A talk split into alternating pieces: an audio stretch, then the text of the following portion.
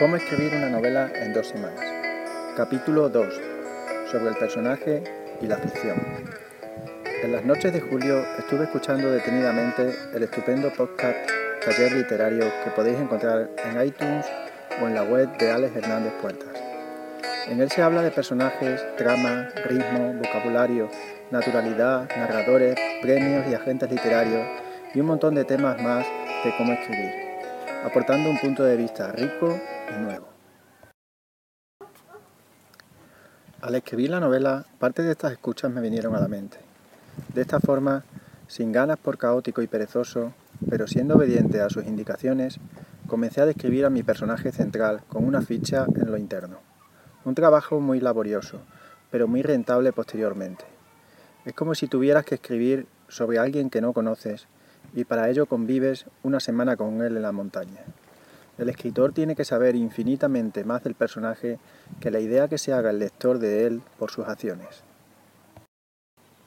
¿Cómo nació? Incidentes que le marcaron en su infancia, la relación con sus padres y hermanos, cómo vivió su adolescencia, la primera vez que bebió o hizo el amor, sus mejores amigos, sus gustos, sus actitudes ante temas de la vida, su espíritu y filosofía, su perfil psicológico, su forma de socializarse, forma de vestir, cómo es físicamente.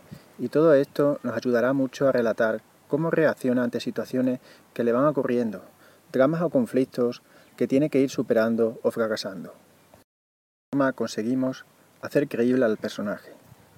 En este punto recuerdo algo que especialmente me ilusionó. El ritmo y desarrollo del tiempo en la realidad es muy distinto al que se debe dar en la ficción.